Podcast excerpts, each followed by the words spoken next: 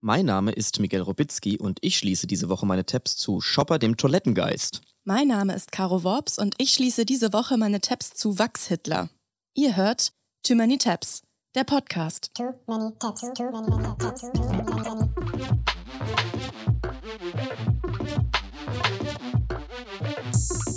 Too many tabs, too many, many, too many tabs, too many tabs, too, too, too, too.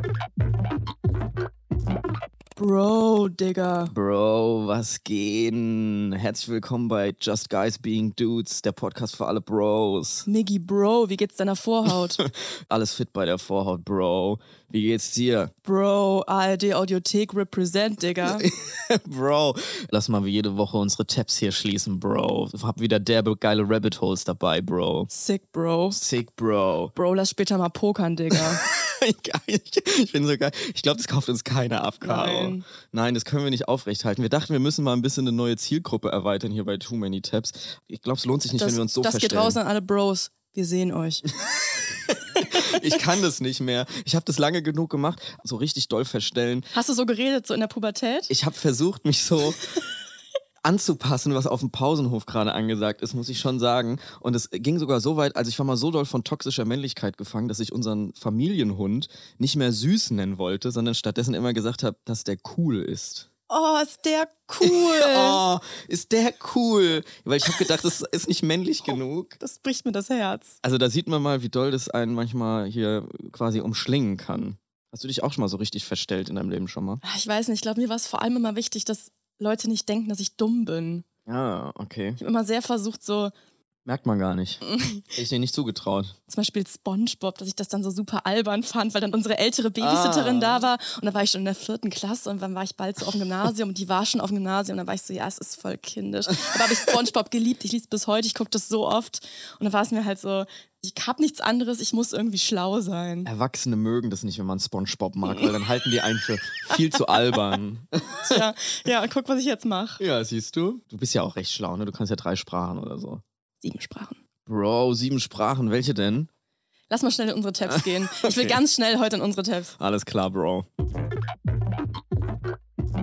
Ja, vielleicht sind wir heute gar nicht auf die Bros als Zielgruppe angewiesen, weil ich glaube, dass die Folge heute vielleicht mal richtig gut klickt, weil Hitler ist ja wirklich immer ein Klickgarant. Hitler geht immer, muss man sagen. Alles, was Statistiken angeht. Also alle Spiegel-Cover, die- wo Hitler drauf ist, die verkaufen sich direkt doppelt so gut. Ja, und Wachs-Hitler ja vielleicht auch. Mal gucken. Ich habe nämlich letzte Woche zufällig was entdeckt, wo ich dachte, what the fuck? Es war ein absurdes Bild von Hitler. Und zwar in meinem privaten Chatverlauf. Ich bin jetzt rechtsradikal. Alles klar. Hast du bei der äh, Polizei NRW angefangen oder was Ja. los? Es war ein weirdes Bild von Hitler als Wachsfigur. Und dieser Wachs-Hitler steht im Panoptikum. Das ist ein Wachsfigurenkabinett in Hamburg auf der Reeperbahn. Und dann habe ich sofort 88 Tabs offen gehabt und rausgefunden, auch im Madame Tussauds in Berlin gibt es eine Hitler-Wachsfigur. Wenn auch ein bisschen anders präsentiert, dazu komme ich später noch.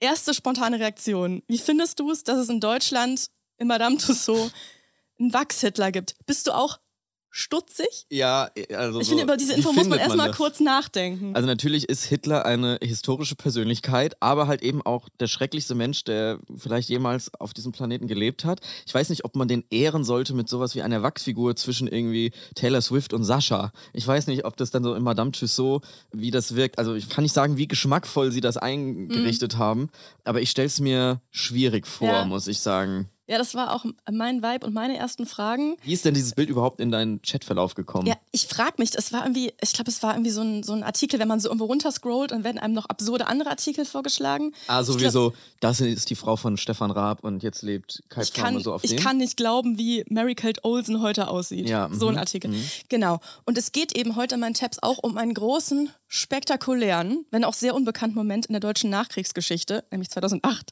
Und wir fangen aber jetzt mal ganz von vorne an. Alles klar. Also, das Madame Tussauds unter den Linden in Berlin wurde im Juli 2008 eröffnet und schon vorab gab es eben eine größere Debatte, weil neben Stars wie Thomas Gottschalk und Angelina Jolie und anderen historischen Figuren wie irgendwie der Papst oder Churchill oder so eben auch Adolf Hitler dort als Wachsfigur ausgestellt werden sollte.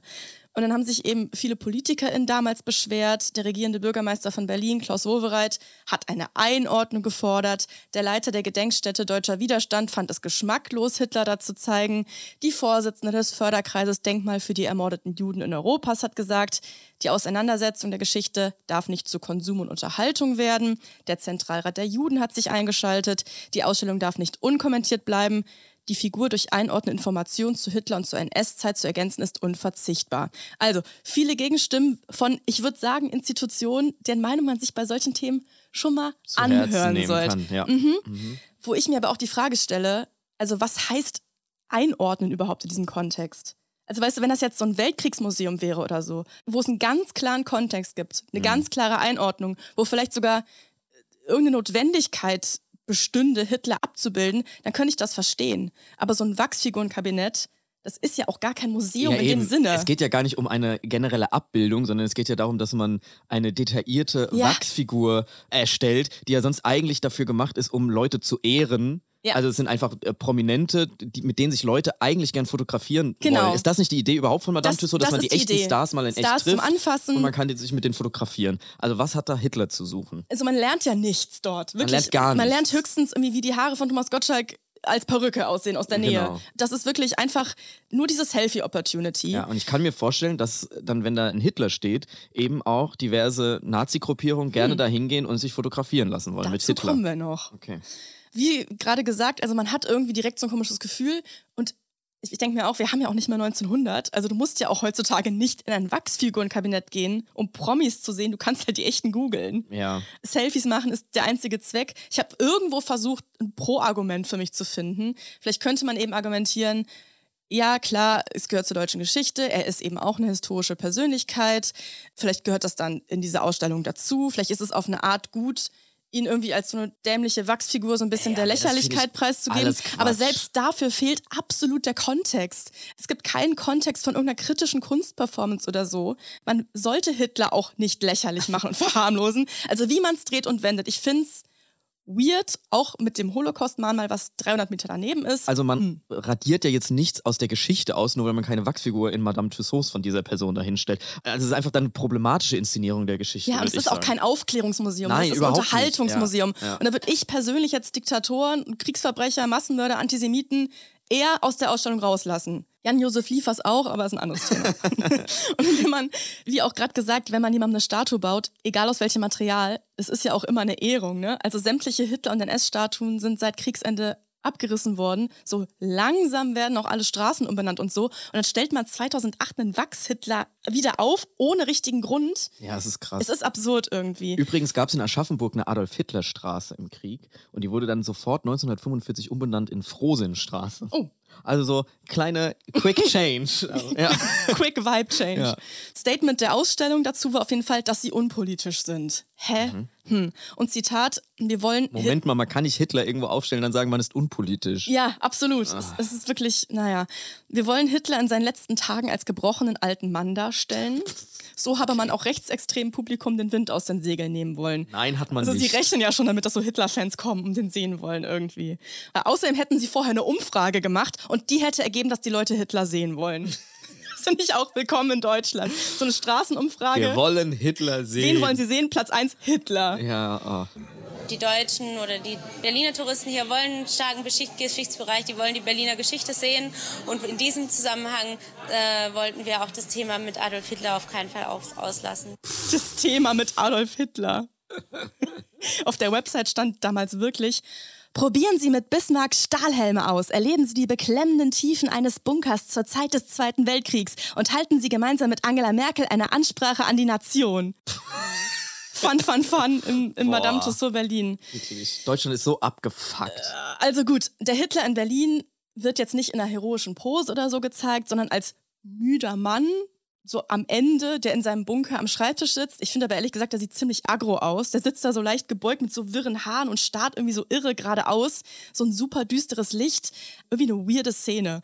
Und, aber sehr wichtig, Hitler ist nicht interaktiv. Hä, Also, was heißt das? Bei Oli Kahn darf man zum Beispiel so ein Tor schießen.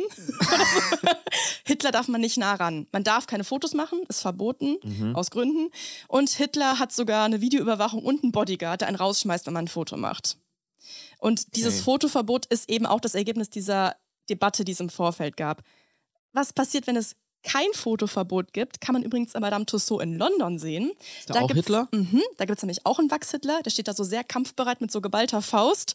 Und da findet man mit einer einfachen Ah. Google-Suche sehr viele Bilder von Touris, die super kultige Selfies machen und sehr viele Bilder mit Hitler grüßen. Mann, ey. Liebe Hitler-Grüße aus dem Madame Tussauds London. Liebe Hitler-Grüße. und die Hitler-Grüße haben trotz Bodyguard nicht so aufgehört. Postkarten und so. Ja, die Liebe sind- Hitler-Grüße. Ja, die sind so unpolitisch anscheinend, dass die Hitler-Grüße nicht erkennen bei Madame Tussauds London. Okay. Also, und der wurde 2016 auch rausgezogen aus der Ausstellung nach einem offenen Brief einer jüdischen Journalistin. Naja, aber Good Old Germany hat weiterhin zwei Wachs-Hitler. In Hamburg im Panoptikum, wo der andere nämlich steht, da gab es auch solche Vorfälle mit Hitlergrüßen. Deshalb steht da Hitler hinter einem Fenster, damit man keine Selfies mit ihm machen kann. In Hamburg finden wir allerdings eine sehr wilde Konstellation vor. Hitler steht da stramm neben Goebbels, Göring, Rommel, Eva Braun, Franco und Mussolini. Und davor laufen die Geschwister Scholl lang mit dem Fahrrad und Flugblättern. No way. Mhm. So, Themenbereich Hitler. Komplett weird, oder? Das ist ja mal der, ist ja der absolute What? Ich glaube, da wird so jede Geschichtslehrerin irgendwie die Hände über dem Kopf zusammenschlagen. Es ist irgendwie so eine gemischte Schreckenskammer mit Tätern und Opfern in irgendwie in einem Raum. Keinerlei irgendwie historisch korrekte Situation. Also mal abgesehen davon finde ich das auch so, also die, die Vorstellung, so diese Wachsfiguren auch zu erstellen. Also du musst ja da ganz liebevoll, ganz nah an diese Gesichter, die musst du erst studieren, dann musst du die in so Wachs gießen und dann schnitzen und so. Also allein da sich diese ganzen Hitler und Goebbels und diese ganzen Menschen so vorzunehmen und die dann da aufzustellen und dann auch mit den Opfern zusammen, also es macht alles überhaupt keinen Sinn. Das ist verrückt, ne? Das ist, ja, es ist ja auch nichts, wirklich nicht zur Aufklärung gedacht. Es ist äh, ganz das ist einfach Selfie-Fun. ganz komische Sache, die wir da irgendwie haben. Und übrigens stehen Hitler und Goebbels schon seit 1948 im Panoptikum. So alt ist das schon. Das gibt es schon seit 1879. Und eigentlich wurden Hitler und Goebbels 1941 schon hergestellt, aber die Nazis haben die Ausstellung verboten. Die wollten das nicht, Nazis als Wachs. Die Aber späte Rache, jetzt haben wir doch Nazis als Wachs. Oder? Also- Deu deutsche Widerstand. ja, es wird irgendwie schon dafür gesorgt, dass die eben keine Selfie-Opportunities sind. Es ist verboten, es wird bewacht und so weiter. Aber trotzdem weirde Vibe. Einfach geschmacklos. Also, In Madame Tussauds in Wien gibt es übrigens bewusst keinen Hitler, dafür Andreas Gabalier. Aber zurück nach Berlin. ja. Jetzt kommt's nämlich. Das Setting. Wir sind im Juli 2008. Das Madame Tussauds öffnet trotz Debatten mit Hitler. Es ist der Eröffnungstag und es gibt ein Attentat auf den Führer. Schon wieder. Es gibt schon morgens eine Schlange vor dem Museum. Unter ihnen der 41-jährige Berliner Andreas L. So nennen ihn die meisten Medien. Die Welt sagt Frank L. Also irgendwie ein mysteriöser Typ. Er steht eine Stunde an, betritt das Museum als zweiter Gast überhaupt. Direkt nach der Eröffnung marschiert schnurstracks zu Hitler. Auf dem Weg drängt er sich an zwei Wachleuten vorbei. Er klettert über den Schreibtisch, an dem Hitler sitzt, ruft nie wieder Krieg und köpft Hitler. King. King. Also er hat mit voller Wucht dem Wachs-Hitler den Kopf abgerissen. Ein Mitarbeiter oder Besucher, das Hat sind abgerissen oder so geschnitten? Kann man den einfach abgerissen. abreißen? Ja, Okay. ist ja Wachs. Und er hat nämlich noch einen Mitarbeiter oder Besucher, je nach Zeitungsartikel, der versucht hat, ihn aufzuhalten, niedergeschlagen. Interessante Entscheidung, auf jeden Fall, sich hier vor Hitler zu werfen. Motiv war Protest, also er wollte gegen die Ausstellung demonstrieren. Wirklich King. Später hat er nochmal gesagt, es war eine Wette. Ich weiß jetzt nicht genau, was dann stimmt. Auf jeden Fall gibt es vor Ort Berichterstattung durch Spiegel TV. Die sind vor Ort mittendrin im Geschehen, wie man es kennt. Was ist denn passiert? Dürfen wir Sie kurz fragen, was passiert ist?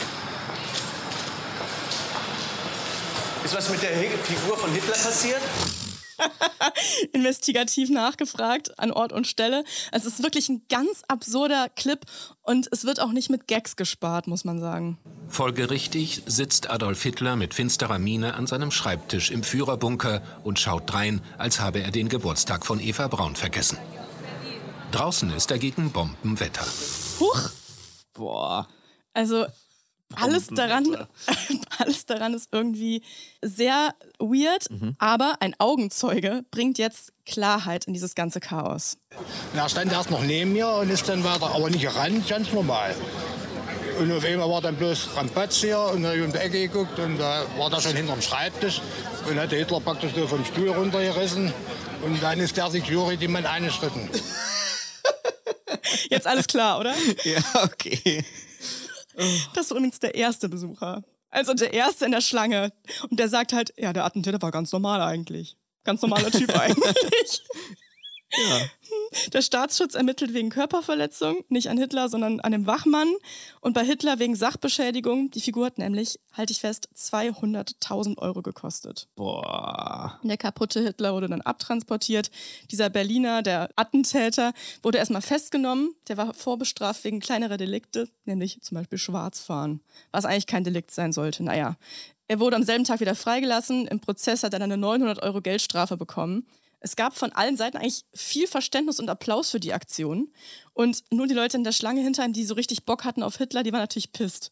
Ja, also gut, der stand aber halt wirklich keine zwei Minuten. Auch, stand ja. da keine zwei Minuten, dieser Hitler. Ne? Ja, aber ja, okay. Also Hitler wird jetzt dann erstmal wohl restauriert und dann fragt Spiegel TV nochmal nach bei dem Attentäter. Und was droht Ihnen jetzt? Was haben die gesagt? Die Polizei? Kostet eine Menge Geld. Wie viel schätzen Sie? Schwer sagen. Und was ist die Sache wert? Nein.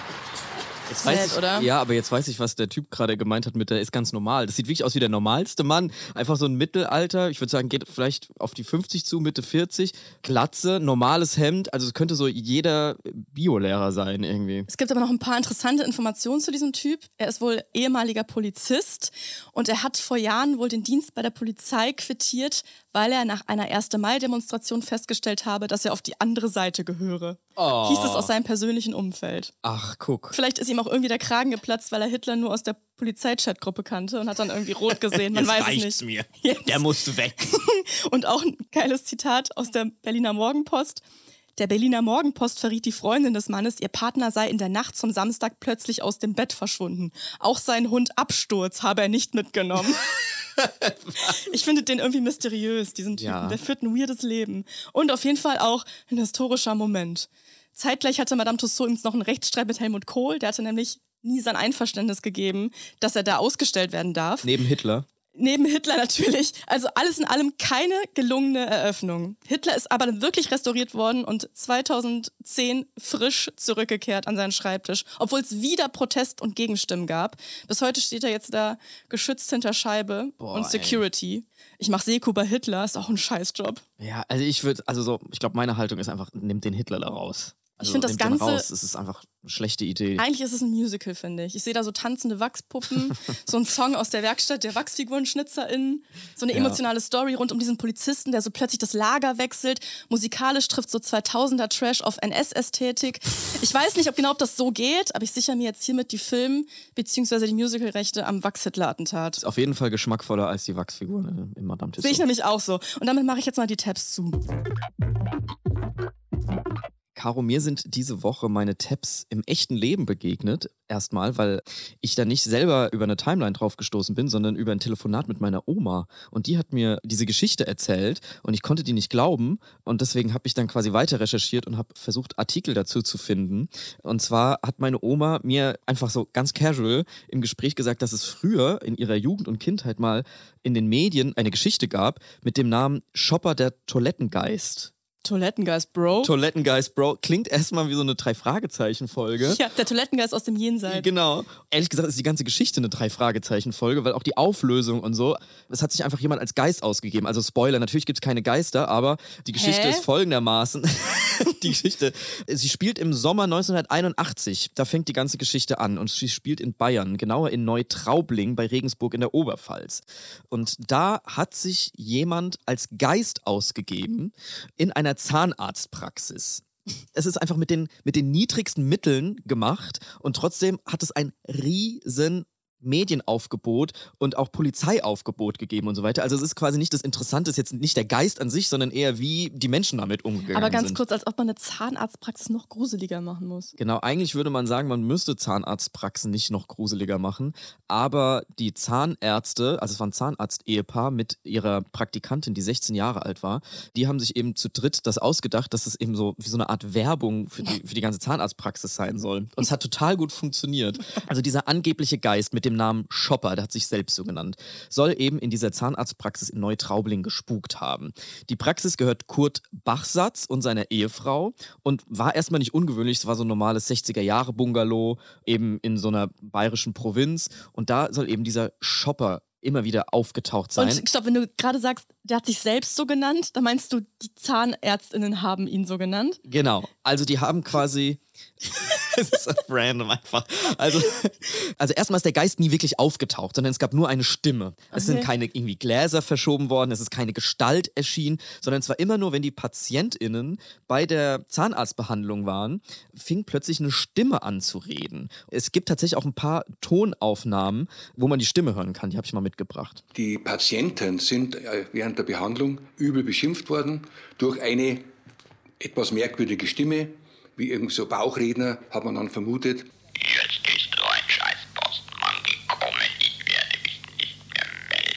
Hä?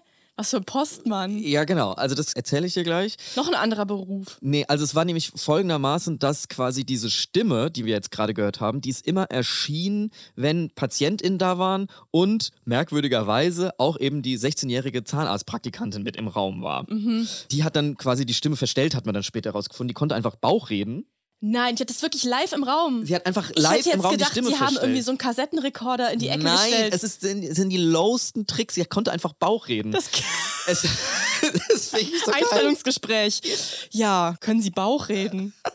Das ist wirklich so geil. Und dann hat sie eben angefangen mit dieser Bauchrednerstimme. Hallo, Emil. Also, also es geht ja total easy, ne? Also so, ich kann nicht Bauchreden, aber so die Stimme so verstellen, du redest so nach hinten. Mhm. Hallo, ich bin hier der Schnupper, der Toilettengeist. Es, also so, man kann es ja ganz easy nachmachen. Mhm. Ja, klar. Ähm, und dann hat sie die Leute immer beschimpft. Der brunst sich ja in die Hose, Arschloch. Und solche Sachen. Ich, ich hasse alle, die arbeiten. Das sind alles echte Beschimpfungen, die in den Artikeln standen. Ich hasse alle, die arbeiten. Preußenzipfel. Der Rummler ist ein Dummler. Hat er dann quasi hat dieser nie Geist jemand Leute mal beschimpft. gefragt, was ist denn mit ihrer Praktikantin los? Die war einfach so gut, das hat man nicht, hat man nicht gemerkt. Genau, ich glaube nämlich, dass diese ganze Geschichte vor allem nur so gut funktioniert hat, weil alle diese 16-jährige Praktikantin unterschätzt haben. Es ist nämlich so, dass alle gedacht haben, dass diese Stimme aus der Toilette kommt oder aus anderen sanitären Anlagen, also dem Waschbecken oder Steckdosen, solche Sachen. Die haben die ganze Zeit, woher kommt diese Stimme, woher kommt diese Stimme? Es war wirklich so ein riesiges Medienaufgebot, dass wirklich so ein echter Spiegeljournalist sich einfach undercover in diese Praxis begeben hat und wollte dann diese Geisterstimme hören. Diesen Artikel gibt es noch im Internet, den habe ich dann gelesen. Und da sagt er, im Raum war niemand außer der Zahnarzt und eine 16-jährige Praktikantin, eine Zuckerpuppe von 16 Jahren. Und daran merkst du natürlich dieses ganze Frauenbild aus den 80ern, wie sie einfach, die Praktikantin ist einfach die ganze Zeit mit im Raum und keiner beachtet sie, weil sie sie alle nur als diese 16-jährige Praktikantin nehmen und halt komplett unterschätzen. Und sie hat sie alle genarrt. Ja, die dann wahrscheinlich irgendwann so ein Zahnmedizinstudium anstrebt oder so und dazu noch perfekt Bauch reden kann. Aber Hauptsache Zuckerpuppe. Sie hat voll viele Skills Ja. und wird halt einfach äh, von allen unterschätzt und komplett genarrt. Genau, die 16-jährige Praktikantin hat den Namen Claudia Judenmann und sie hat wirklich einfach literally die Stimme verstellt. Das war der ganze Trick und was es aber ausgelöst hat, ist der komplette Wahnsinn. Nicht nur, dass Shopper der Toilettengeist zu einem weltweiten Medienphänomen wurde, also Kamerateams aus Japan sind angereist. Es gab einen Artikel in der New York Times von dem Spiegeljournalisten, habe ich gerade schon erzählt. Das ist alles passiert und dann ist aber auch die Deutsche Bundespost hat sich eingeschaltet und wollte den Geist finden und hat das ganze Haus durchcheckt mit Zehntausenden Mark, die investiert wurden, um diesen Geist zu finden. Die Polizei hat das ganze Gebiet abgesucht. Die Was? Kripo, die Kripo hat ein Sonderkommando eingeleitet mit dem Namen Soko Geist. No shit, I shit you not. Wirklich. Und dieser Soko Geist hat dann auch Interviews gegeben in den Zeitungen und hat dann da versucht, so zu fachsimpeln. Davon gibt es auch noch einen Ausschnitt. wie wir dann hier mit unseren Messgeräten eigentlich, naja, am Ende unseres Lateins waren. Äh, wissen Sie, da kam ich mir also so vor wie äh, der Physiklehrer in der Schule, solange sein Versuch er alleine vorbereitet, da klappt er und sobald die Klasse dabei ist, dann klappt nichts mehr. Also sie sind komplett verzweifelt und stehen diesem Rätsel völlig ohne irgendwas in den Händen zu haben gegenüber. Und es hat ein halbes Jahr gedauert, ein fucking halbes Jahr sind die nicht darauf gekommen, dass einfach die Claudia Judenmann, die 16-jährige Praktikantin, einfach die Stimme verstellt und gut Bauch reden kann. Also Absurd. 90 Mal am Tag hat sich angeblich Shopper gemeldet bei allen PatientInnen. Es war nämlich auch total problematisch, dass diese Kamerateams da überall waren, weil die Polizei dann nicht ihre Arbeit richtig machen konnte. Die waren wirklich, die Soko Geist war zehn Tage verhindert, hieß es, weil alles voller Kamera. Weil stell dir mal, du bist war. Patientin in dieser Praxis, diese Wurzelbehandlung. Dazu ist irgendwie ein Geist, der dich die ganze Zeit beleidigt und ein Kamerateam mit im Raum. Und das Ganze in so einer Und die, und die Soko. Provinz. Das ist die Soko-Geist. Das ist der unentspannteste Zahnarztgang wirklich aller Zeiten. Das ist ja schrecklich. Und es waren auch nicht die einzigen, die sich eingeschaltet haben. Es wurde dann irgendwann ein Parapsychologe zu Rate gezogen. Es wurde Mhm. Fangschaltung installiert. Wirklich für die damalige Zeit hochtechnologische Messungen wurden ausprobiert.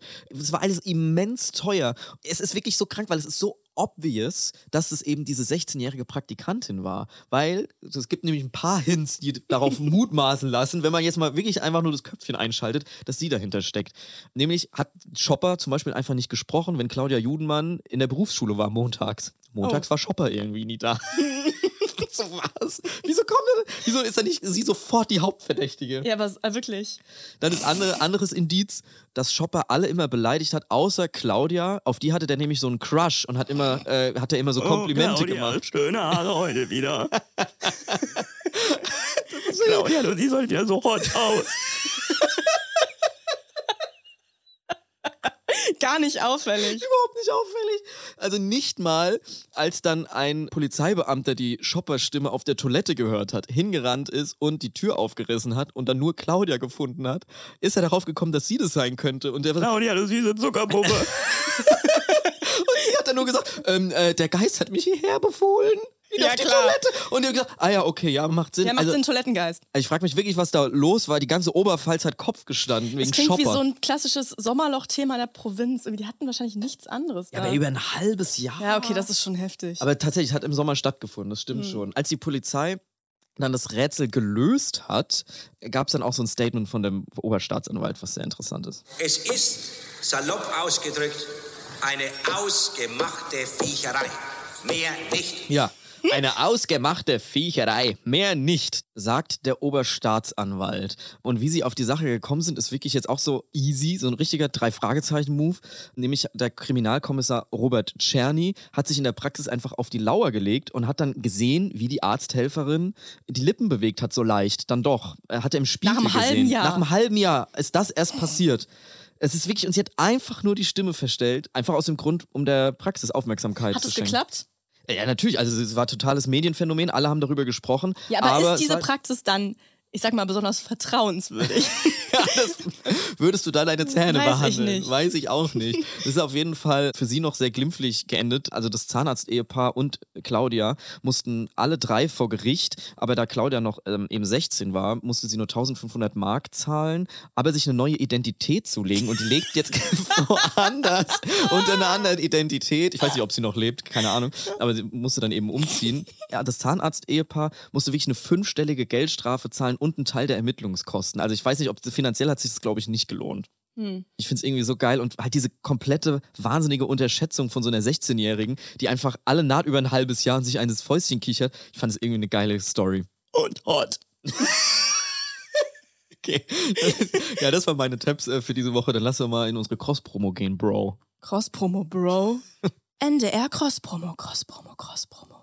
Ähnlich mysteriös und bayerisch wie in der Geisterzahnarztpraxis geht es heute bei unserer Podcast-Empfehlung zu. Da haben wir nämlich einen Hörspiel-Podcast für euch. Der Hörspiel-Podcast Forever Club spielt nämlich in Bayern. Dort wird Mika aufs Internat geschickt und kaum ist sie da, passieren übernatürliche Dinge. Aber lassen wir sie mal selbst sprechen. Hi, ich bin Mika, 17 Jahre alt und vor mir liegt die krasseste Challenge meines Lebens. Meine Mutter verbannt mich aufs Internat in einem bayerischen Kaff. Das ist keine Challenge? Ihr habt ja keine Ahnung. Es wird übernatürlich und ganz schön spooky. Hört rein und abonniert Forever Club in der ARD-Audiothek oder eurer Podcast-App. Ich muss sagen, es klingt ganz gut. Ich liebe Hörspiele, da höre ich mal rein. Forever Club hat 20 Folgen, die ihr euch auf YouTube anschauen oder natürlich in der ARD Audiothek oder anderen Plattformen anhören könnt. Wir packen euch die Links in die Show Notes. Großpromo-Ende. Großpromo-Ende. Ja, Bro, das waren doch auf jeden Fall mal wieder ein paar nice Tabs heute, Sick, die du gedroppt Digga. hast. Geil. Ja, wenn ihr auch nice Tabs habt, dann schickt die uns doch gerne entweder an too many tabs@ndr.de oder auf Social Media. Da ähm, heißt du at Karowops und ich at Miguel R aus A. Das ja, checken wir Bro, auf jeden wer Fall. hat, Bro, wer schreibt Mails? Bro, Bro, keiner schreibt mal Mails, alle schreiben DMs, Bro. Bro, lass mal schnell Snipes. Ciao.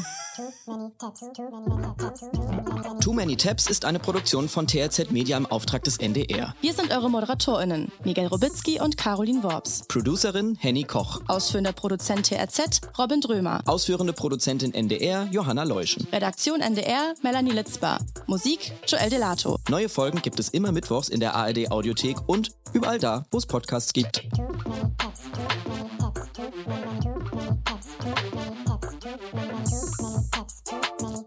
two, two, two.